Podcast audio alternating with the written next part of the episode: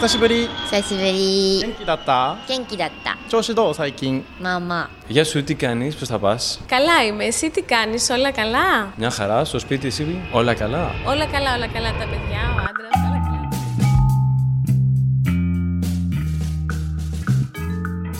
Il y a quatre ans, je rentrais dans mon pays, la France. Dix ans que j'avais élu domicile au Canada. Dix ans que je n'attendais plus qu'une chose, rentrer chez moi, mon beau pays, mon nid, la France. Et là, la baffe in the face. Mon monde s'écroule. Rien ne marche, rien ne veut marcher. Depuis, j'essaie de comprendre pourquoi j'ai vécu un tel choc, pourquoi je me suis sentie si mal accueillie, pourquoi je n'existais plus pour l'administration, pourquoi je ne retrouvais pas de boulot, etc., etc. Et c'est à la rencontre des gens, de retour ou pas, que chaque jour, j'en apprends un peu plus sur cette situation étrange de l'ex-expat.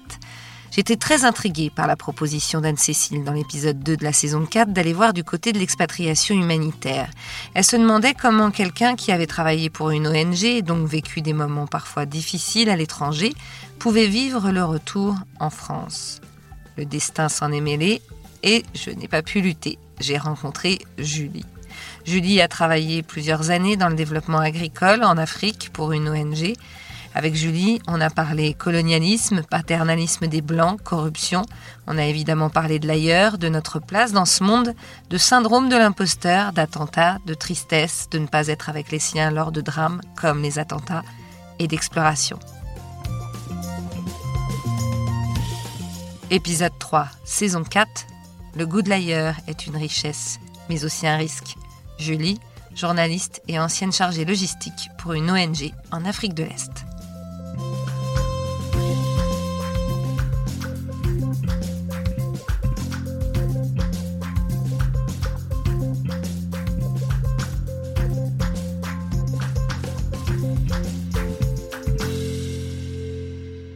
Y va. Julie, Julie, il faut se mettre en face bien du micro. Allô, allô. Super. Est-ce que ça fonctionne? Ça fonctionne super, Eh ben, belle parfait. voix, tout va bien. Est-ce que tu peux nous raconter d'abord quand tu t'es expatriée, pourquoi, où? Alors, dans les grandes lignes, du coup, moi, j'ai été expatriée à peu près 8 ans. Euh, j'ai commencé à la fin de mes études. J'ai voulu finir mes études en Angleterre. Et en fait, euh, je suis restée du coup 4 ans en tout en Angleterre. Les trois années qui ont suivi, j'ai fait ce qu'on appelle dans le monde anglo-saxon un graduate scheme. C'est-à-dire qu'on tourne un petit quand on est jeune diplômé, qu'on ne sait pas exactement ce qu'on veut faire, ce qui est un petit peu près le cas de beaucoup de gens quand même. Euh, on tourne un petit peu dans une grosse boîte. Moi, j'étais chez Veolia, mais en fait, euh, pas du tout. C'était vraiment par hasard. Je cherchais un graduate scheme et c'était Veolia Royaume-Uni, donc en plus pas tellement de lien avec Veolia France. Mais du coup, pendant trois ans, je me suis bien amusée quelque part parce que euh, en tant que graduate, on est en charge d'un projet euh, vraiment euh, individuellement. Euh, il faut un peu se débrouiller, il faut un peu aller taper aux portes, personne nous attend et puis tout le monde s'en fout globalement, donc ça, ça me plaît pas mal. Je pense que c'est un peu lié avec la philosophie de l'expatrié en général. Euh, et puis, euh, dont un an en Écosse à parcourir les routes, à lire des compteurs d'eau dans des endroits absolument magnifiques, donc euh, vraiment euh, assez cool. Euh, mais bon, j'ai quand même euh, vite compris que la vie de grande boîte, euh, ce serait, c'était pas pour moi. Je me suis retrouvée dans le bureau d'Estelle Braclianoff, qui est la numéro un de Veolia, qui m'a dit ah, enfin qui cherchait une autre assistante. Et là vraiment, je me suis dit non, il faut que je parte maintenant, ou alors dans 15 ans, je suis encore dans une grosse boîte à faire un petit peu ce que moi j'appelle un peu tout ce qui est bullshit job quoi on se demande un peu ce qu'on fait bon bref et le, monde des L'international, de toute façon, m'intéressait depuis longtemps. J'avais fait des stages en Égypte, à l'ONU, euh, un petit peu quand on a 15 ans et qu'on veut bouger. L'ONU, ça, ça Bah semble le oui. Graal. Après, on déchante un peu, mais bon.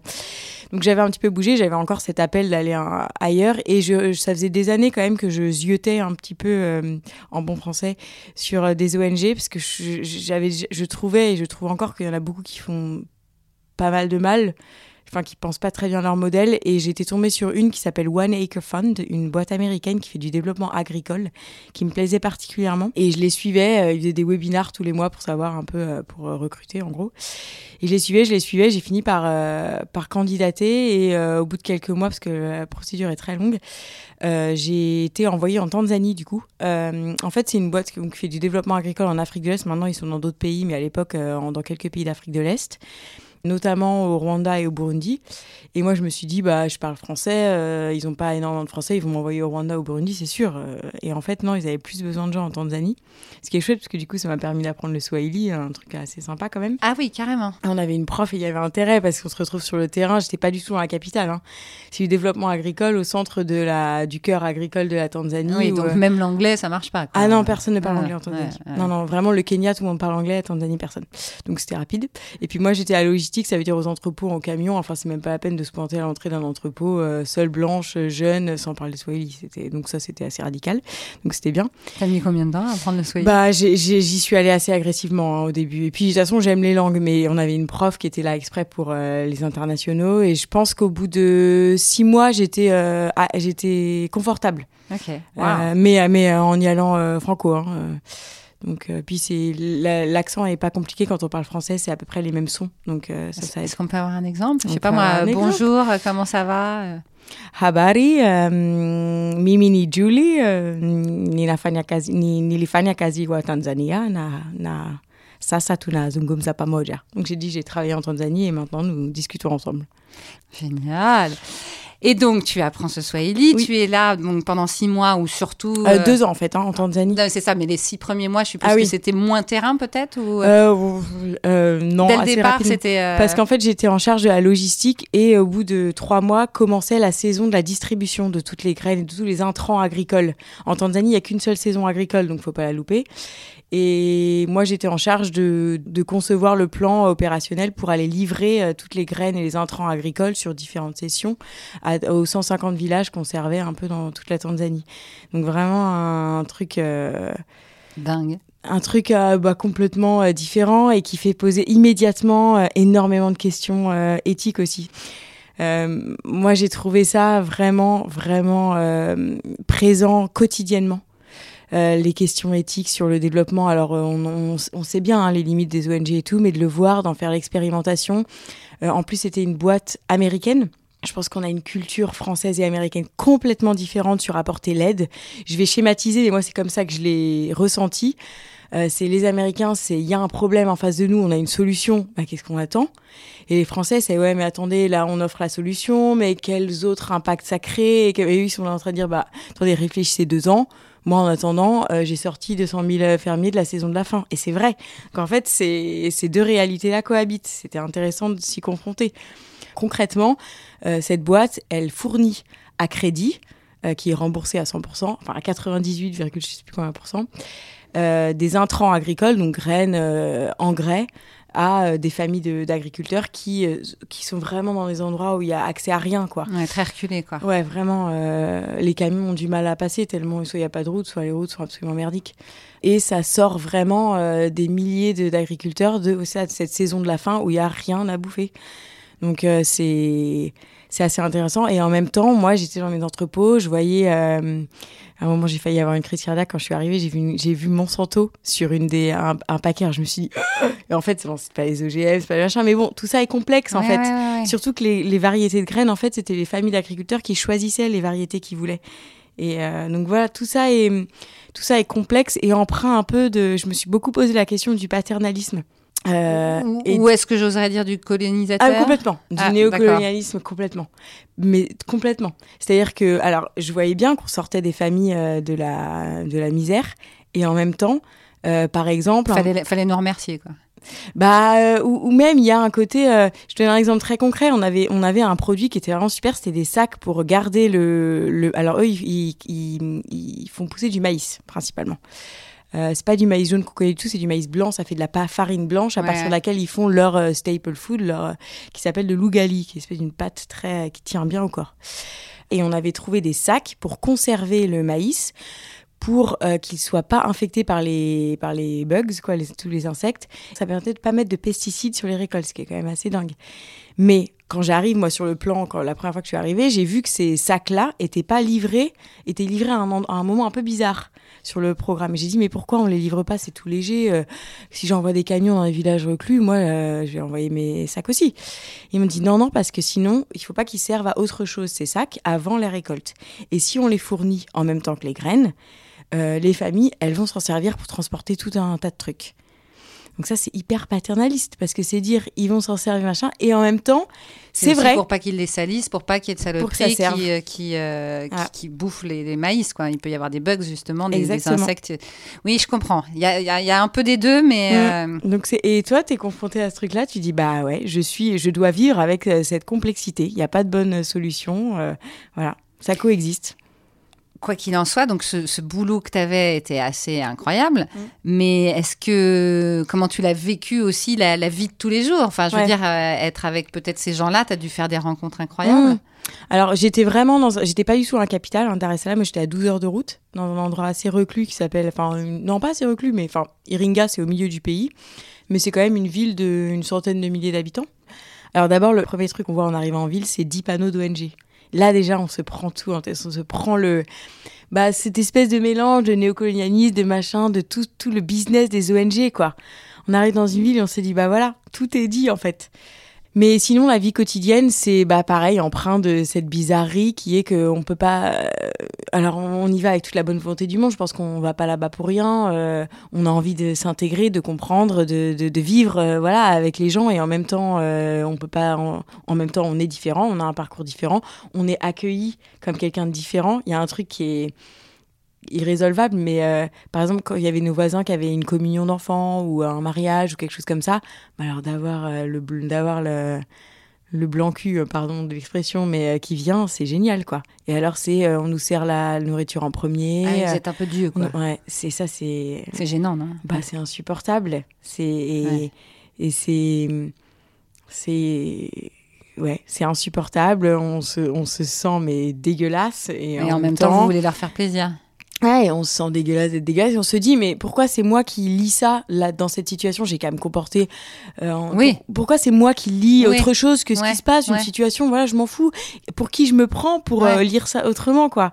Donc c'est hyper complexe euh, On se dit pas, en tout cas, en sortant de là, euh, je vais changer le monde. Si ah non non non non non C'est trop difficile. on se dit pas je vais changer le monde, on se dit euh, on se dit pour qui je me prends pour croire que le monde a besoin d'être changé et par moi. On se dit tout ça est bien plus complexe. euh, on se dit que le colonialisme a existé et qu'on s'en sortira jamais. Enfin, qu'on qu'on se sortira jamais de ce, ce leg. Nous, on a une espèce de culpabilité blanche et et et il y a quelque chose. Pourtant, la Tanzanie, c'est pas un pays qui a été super colonisé Ouais, par rapport à ouais, d'autres. Mais par exemple, il s'est passé un autre truc aussi. Un de, j'ai recruté un directeur de la logistique, euh, donc ou mon mon principal euh, report, comment on dit, subordonné. Et en fait, au bout de six mois, on s'est rendu compte que ça faisait, euh, pendant la distribution, ça faisait des mois qui détournaient tous les camions pour piquer 10 sacs à chaque camion. Et qu'il avait, on a perdu euh, une, 50 000 50 000 dollars, comme ça.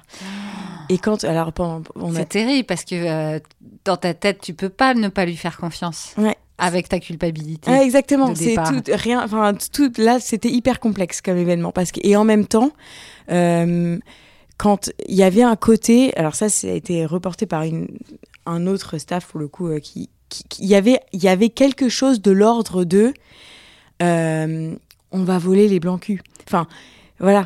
On va, c'est pas si, c'est moins terrible ce qu'on de faire ça parce qu'il a quand même dû mettre pas mal de staff dans sa poche hein, pour que ça marche, son affaire. Et en même temps, je me suis dit à un moment aussi, je me suis dit quand moi j'étais dans l'entrepôt pendant euh, qu'on recevait du coup euh, dans l'entrepôt les graines.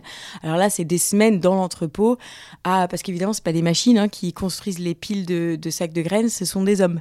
Donc ils montent, il y a tout un, un processus pour créer des escaliers. Enfin, c'est assez fascinant comme process. Mais du coup, je passe des semaines dans l'entrepôt avec une avec une équipe de 40 euh, porteurs euh, tanzaniens. Euh, et au bout d'un moment, je me suis dit, mais en fait, les rapports que j'ai avec eux, là où, de toute façon, c'est voilà, moi la boss, donc quand il faut gueuler, je dois gueuler. Et en même temps, il y a un peu de teasing, il y a des choses un peu sympas. En fait, ce serait le même. Euh, faut pas que je projette quelque chose de l'ordre ça, culturel. ouais, ce serait le même ici. Ici, ouais, en France, exactement. ouais. En fait, faut- de temps en temps, faut se rappeler à l'ordre comme ça en disant c'est toi qui projettes un truc là, euh, arrête quoi. Enfin, Oui, mais c'est que tu as été aussi élevé dans cette Mm. façon de penser, sans le vouloir. C'est incroyable. Alors, tu es resté quand même les deux ans. Oui. Euh, Qu'est-ce qui s'est passé au bout des deux ans? Euh, alors, c'est des contrats de deux ans. Euh, moi, au bout de deux ans, en fait, l'idée du. J'avais envie de me reconvertir dans le journalisme depuis longtemps. Euh, donc, euh, j'ai décidé de faire ça. J'ai un peu hésité à aller, euh, à rester dans la boîte et aller dans un autre pays qui était. Il y avait un poste au Myanmar, en Birmanie. Euh, j'ai hésité, mais bon, je me suis dit que voilà, il fallait que je tente euh, le journalisme, sinon. Sinon, je sais pas, mais voilà. Et je me suis et du coup là, j'ai décidé de m'expatrier, enfin du coup ailleurs. Je sais même pas si on peut parler d'expatriation, mais de partir. En fait, j'ai passé dix mois entre Mexique, Cuba et Colombie parce que je me suis dit que d'abord c'était une partie du monde que je connaissais pas, euh, que ça me permettrait moi de m'auto-former au journalisme tout en ayant des choses à raconter. euh, euh, et en vivant dans un endroit euh, moins cher que euh, en France. Je me suis focalisée sur des, des choses à raconter. J'ai beaucoup bossé avec les producteurs, ça qui m'intéressait quand même. Euh, donc j'ai beaucoup bossé avec les producteurs de cacao parce qu'en Colombie, ils sont, on essaye de transférer, enfin de passer des- de la culture du coca à la culture du cacao, donc ça c'est intéressant. donc voilà, ça m'a permis de, de créer un site internet, d'avoir des choses à montrer pour rentrer en France et essayer voilà de taper aux portes quoi. Donc et du coup ça fait maintenant un an Que t'es rentrée. que je suis rentrée. Et on en, on arrive au sujet brûlant, le retour.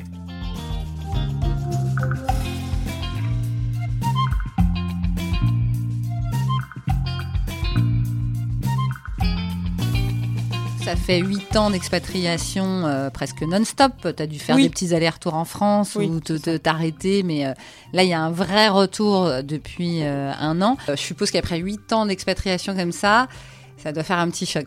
Un, un léger choc, ouais. Euh, alors c'est surtout comme moi j'ai tout cumulé en plus je pense mais je crois que c'est souvent comme ça c'est-à-dire que je revenais euh, avec l'espoir de convertir cet espoir de, journalisme en quelque chose de concret et revenir dans, en France euh, voilà je pense à, un âge un peu charnière euh, à 30 ans donc voilà tout ça fait que ça fait un peu c'est assez vertigineux euh, mais bon, j'ai eu, j'ai tapé à toutes les portes parce que je crois qu'il fallait que je sois dans l'action. hein. Je pense que dans ces cas-là, déjà, j'ai l'impression que quelque part le bourlingage s'arrêtait, mais la peur un peu de s'arrêter et de, le néant, quoi. Donc, euh, il fallait que je tape à toutes les portes euh, du journaliste. J'ai eu de la chance, je suis arrivée au bon endroit au bon moment dans un média qui a, a eu l'intelligence de s'intéresser à un profil différent. Je pense que je sais même pas quel pourcentage de, dans le fait que j'ai réussi à avoir un poste en journaliste j'ai- est à à, la personnalité de ce rédac- rédacteur en chef qui lui avait été expatrié. Ouais, il On été se reconnaît. bah voilà, c'est ça en fait. Il avait été correspondant à Washington et à Jérusalem et j'ai écrit un mail un peu euh, parce que j'avais rien à perdre et il a dit bah ça je vais rencontrer cette personne, il avait rien à perdre et franchement, je pense que beaucoup de gens se seraient pas arrêtés sur un profil dont il faut au moins euh, 20 lignes pour comprendre de quoi ce qui se passe quoi. Mais c'est justement toute la richesse Bah de ouais, l'expatriation. Je serais vraiment curieuse. Enfin, j'ai.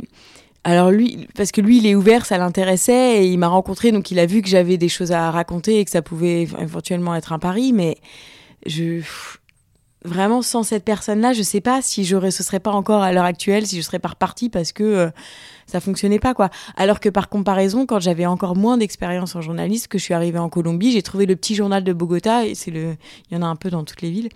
Et en cinq minutes, euh, j'ai pu écrire un papier parce que tout est toujours plus simple en fait quelque part.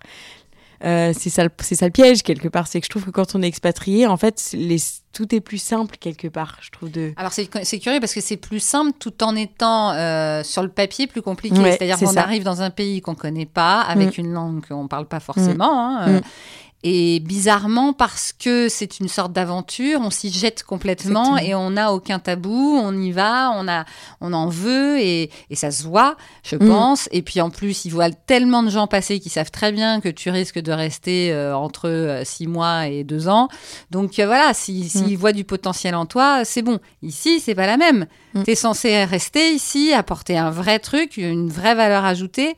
Euh, et parfois, ils la voient pas euh, instant- instantanément. Contraire, ils ont l'impression que comme tu as été ailleurs, tu sais même Mm. plus ce que c'est la France. Ouais, et puis il y a vraiment un côté. euh, Enfin, je sais pas, revenir à 30 ans après en disant. euh, euh, après, enfin, une- ce qui ressemble à une dizaine d'années d'expatriation, ça fait aussi un peu. c'est quoi ce truc-là, quoi Puis je pense que quand on a été expatrié, on a, on a changé pas mal et d'avoir fait plein de choses différentes. Moi, c'est surtout ça, d'avoir fait plein de. Alors d'abord, j'étais dans l'industrie de l'eau. Ah, t'es ingénieur en eau, non. Alors après, j'étais dans le développement agricole. Ah bon, t'es- non. Euh, ça commence. Enfin, faut, faut vraiment quelqu'un qui soit ouvert et suffisamment, qui a suffisamment de temps à m'accorder. Oui, mais s'il en existe un, il en Ah existe 15. Enfin, excuse-moi, si, si Ouais, ça fait, ça- je sais pas depuis combien de temps tu es dans cette boîte, dans ce journal. Ça fait bah, du coup euh, 8 mois. Bon, euh, il n'est pas déçu de t'avoir prise. Ah bah non. Il m'a- Bah voilà. En tout cas, j'y suis encore. hein. Bon, donc ça veut dire que 15 autres auraient pu le faire, sauf qu'ils n'ont pas eu le- euh, ni, la- ni le courage ni la confiance. C'est ça. Donc c'est là, c'est d'ailleurs pour ça que je fais ce podcast, c'est Mm. pour me battre contre, contre Mm. ces idées reçues que oh vous avez fait plein de trucs, vous êtes parti longtemps, donc vous n'avez pas C'est marché. pas sûr. C'est pas. pas- c'est- non mais ça pas veut rien dire. Ça ne veut rien dire. Dans quel état ça t'a mis, toi, de, de te rendre compte de ça, surtout après huit ans, après toi-même, t'être occupé de, de gens euh, dans la misère, etc. Est-ce que tu t'es senti abandonné, euh, lâché, mal accueilli, ou au contraire, bah, finalement, ce gars-là, il a rattrapé tout, euh, Mm. grâce à lui, euh, voilà, tu as un, un- Mm. un job et Mm. tu renoues avec ton pays, je Mm. sais pas. C'est une très bonne question. Je... C'est marrant, je pense que c'est presque l'inverse, c'est-à-dire que je pense que euh, au lieu de sentir euh, en droit de d'a- de- d'avoir ce parcours un risqué, deux euh, riche, valorisé, j'ai le sentiment, mais je me pose la question que maintenant en en parlant, j'ai le sentiment qu'en fait j'avais presque l'attitude inverse qui est si si non mais attendez laissez-moi vous dire si si j'ai des trucs à vendre et tout, ce qui en plus un petit penchant féminin je pense. Euh, donc, euh, je pense que c'est l'inverse, hélas. Euh, mais je Tu te sentais pas légitime, Ouais. donc tu étais obligé En de laisser ton pied euh, Ouais. euh, pour pas Ouais. que la porte se, se ferme, d'accord. Ouais, mais je pense que ça aurait été très très différent si j'avais été expatriée. euh, si par exemple, si j'étais restée chez Veolia, j'aurais, j'avais été dans, au sein de Veolia pendant 10 ans, je serais rentrée, j'aurais dit attendez les gars, euh, voilà. Mais là, je pense que c'était le Et côté même pas reconversion. sûr, hein. même pas sûr. Ouais, c'est ça. Je pense que j'ai du mal à répondre à cette question. Il serait intéressant, il aurait été intéressant de voir comment je me serais comportée. Mais t'étais pas malheureuse? Euh, alors euh, moi je, trouve ça dur hein, d'être rentrée en France de manière générale, mais je vais le dire de manière schématiquement et de manière trop dramatique, mais je trouve que quelque part tout me paraît terne quand je sais la richesse et la, différence de ce qu'il y a ailleurs. Euh, c'est bête, mais moi, ça fait dix ans que je ne fonctionne plus et que je ne parle plus en français. Alors, j'ai rien contre le français. Simplement, là, je me rends compte quelle chance j'avais d'évoluer, de parler tout le temps dans une langue, d'abord l'anglais, après le swahili, qui me, bah, qui apporte cet élément de nouveauté à ma vie quotidienne. Ou alors de voir tout le temps des fruits et légumes différents, de, de- de voir des visages, des traits de visage différents, d'apprendre. euh, Alors là, évidemment, euh, l'auditeur, pas expat ou pas ex-expat, parce qu'il sait très bien de quoi tu parles, mais celui qui euh, euh, n'a peut-être pas bougé, va te dire bah, T'as qu'à y retourner si t'es pas contente. Hein Cette Non, petite ce- phrase est toujours très sympathique Voilà. d'ailleurs. Mais, mais c'est un risque. Alors, je dirais deux choses. D'abord, je porte en moi ce goût de, de l'ailleurs et je trouve que c'est une espèce de richesse slash risque. Parce que je me dis, bon, moi, je sais que si ça marche pas, voilà, j'ai des ressources, je peux aller ailleurs et me débrouiller. Je le sais, je l'ai fait, voilà, ça me fait pas peur. euh, Même, mais, mais en même temps, c'est un risque parce que je me dis, il y a toujours ce côté de moi qui me dit, bah, sinon, tu pars, c'est quand même génial. De... Donc c'est un peu vertigineux ce côté. euh, J'ai l'impression que pour plein de gens, dont mes amis, euh, il y a pas, ce- c'est pas aussi facile de se dire, bah, allez, je pars. Bah non, bien sûr, C'est une pas, quoi. montagne. Ouais. Et moi, je me dis, mais en même temps, euh, euh, quelque part, parfois, j'ai peur de moi, de ma tendance à avoir envie de, euh, de me dire, oh, allez, j'y vais. On y retourne. Voilà. Et alors, autre chose, je pense, dans le, c'est ce que je suis en train de me dire maintenant. La richesse, euh, elle existe à l'étranger, elle est évidente. Mais en fait, maintenant, je suis en train de me dire, mais euh, c'est très simple, pars en exploration en France. Tu connais pas la France. Il y, a des, y il y a des langues différentes en France, mais même il y a une diversité énorme en France. Et voilà, à toi de te comporter, si ce que t'aimes c'est explorer, à toi de te comporter en exploratrice en France. Alors, je Mais te bon. conseille d'aller écouter euh, un épisode de la deuxième saison que je suis sûre tu as écouté, qui s'appelle Retrouver la France. Et c'est un Ah couple. écouté. Eh ben, écoute, euh, c'est un couple vélo. qui a fait du vélo. Mmh. Et c'est assez extraordinaire parce que je les ai pris avant et après, et à leur retour, quoi, avant le, le- le voyage et à leur retour. Et leur, leur but était vraiment de euh, retrouver cette France qu'ils connaissaient plus, Mm. notamment lui puisqu'il était chilien. Et c'est assez extraordinaire parce qu'ils ont effectivement découvert plein de choses. Ah, super. Et c'est bien de se remettre en que question. ça a marché. Mais oui, oui, c'est- bien de se remettre en question. Je ne sais pas où ils sont aujourd'hui. J'aimerais Mm. bien avoir de leurs nouvelles. On leur fait coucou d'ailleurs. Mais, euh, mais ça, c'est fort intéressant. Et, et, et, et- mais, mais en même temps, toi, dans ton retour, est-ce qu'on te le dit justement? Parce que tu étais quand même assez franche là, en disant euh, c'est c'est un peu terne quand même ici. Mm. Est-ce qu'on te remet à, à ta place de temps en temps? Bah, je, je crois que euh, je je sais pas dans quelle mesure j'ose dire ça en fait. Euh, je pense qu'il y a un côté euh, par exemple, ma famille, je vais pas leur dire ça. Euh, je vais probablement pas leur faire écouter ce podcast.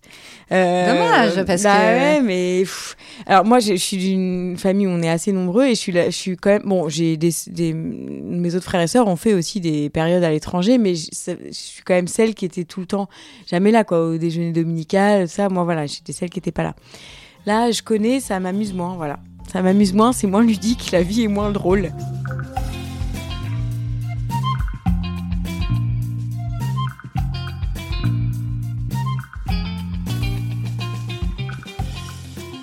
Donc, on, on le disait, euh, tu as vécu euh, ce moment d'être loin de chez toi à des moments dramatiques. Ça t'a choqué. Je dois dire que ça m'a choqué aussi. Moi, moi, j'étais euh, pas là au moment de, des attentats contre Charlie.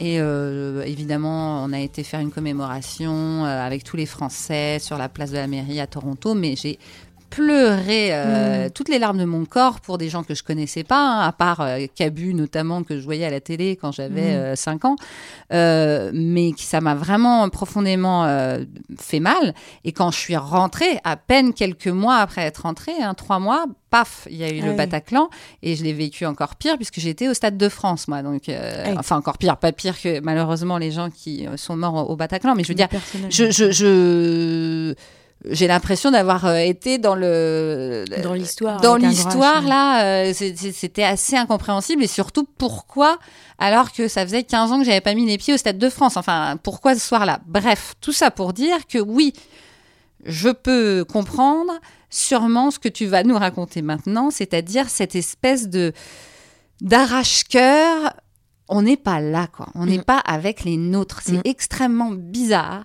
Ouais.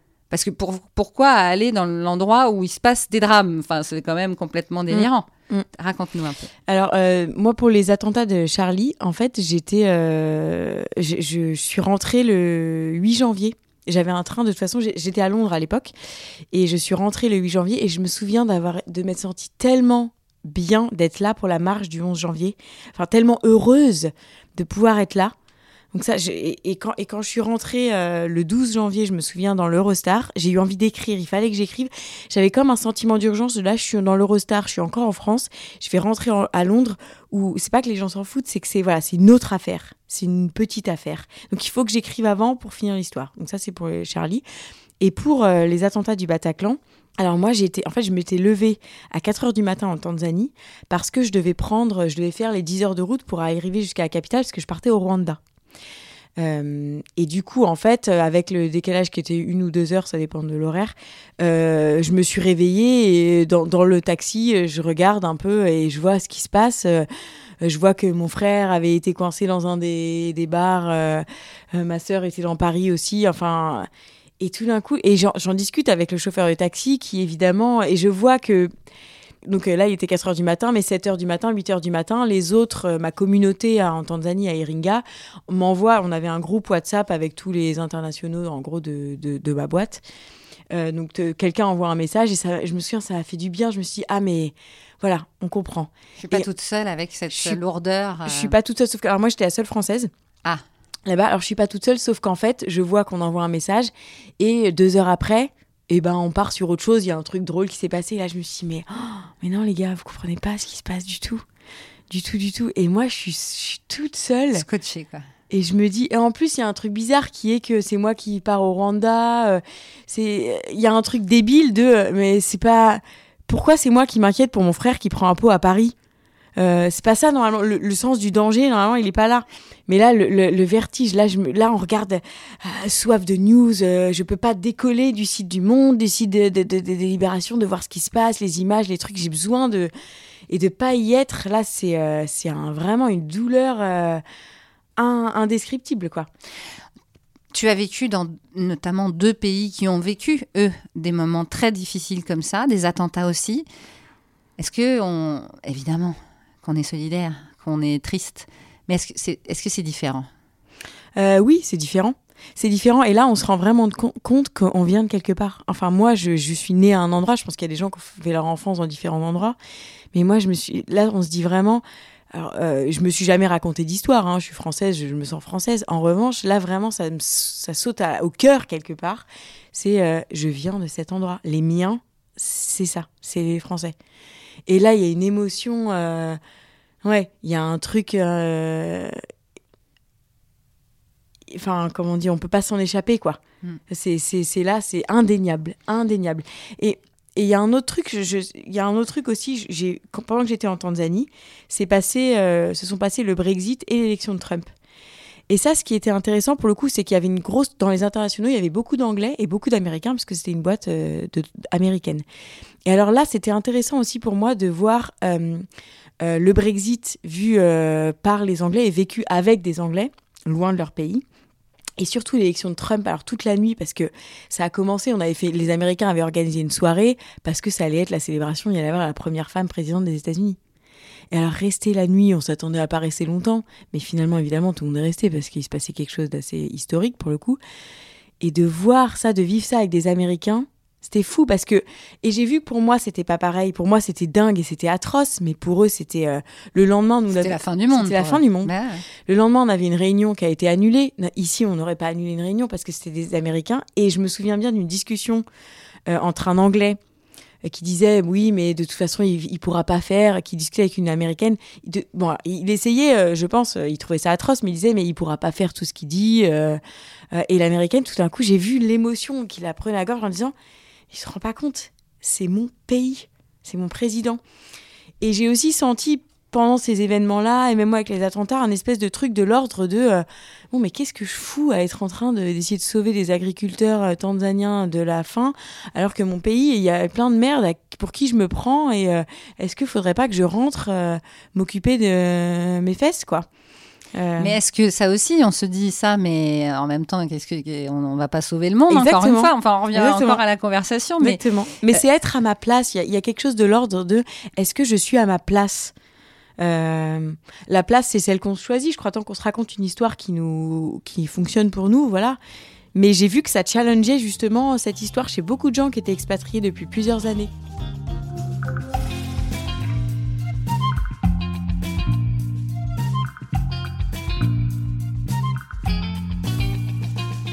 Conversation fut si intense avec Julie que j'en oubliais de lui demander de me diriger vers quelqu'un qui pourrait à son tour me donner sa vision de l'expatriation, de ses questionnements et peut-être répondre aux miens, bref, de m'aider à continuer mon enquête. Elle m'a donc rappelé et laissé ce message.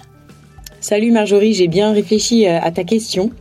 Et euh, moi, je pense que ce qui serait intéressant pour la suite de ton enquête, en tout cas ce que moi j'aimerais bien savoir, c'est euh, s'il y a des expats qui sont rentrés et qui ont réussi à, euh, être contents d'être rentrés, mais en donnant une place satisfaisante à ce goût euh, forcément que tu gardes avec toi de l'ailleurs, de l'international.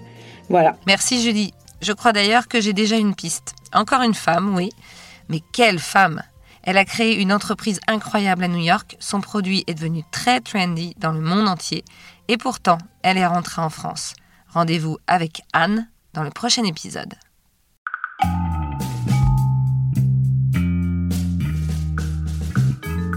Ex-Expat le podcast, c'est sur toutes les plateformes d'écoute. Apple Podcast, Google Podcast, Deezer, Spotify et bien d'autres. Merci pour votre fidélité. N'hésitez pas à faire passer le podcast à tous ceux qui sont encore à l'étranger ou tous ceux qui veulent rentrer ou tous ceux qui sont rentrés en France. Et bien sûr, on se retrouve sur Facebook, Instagram, LinkedIn, Twitter, partout dans le monde.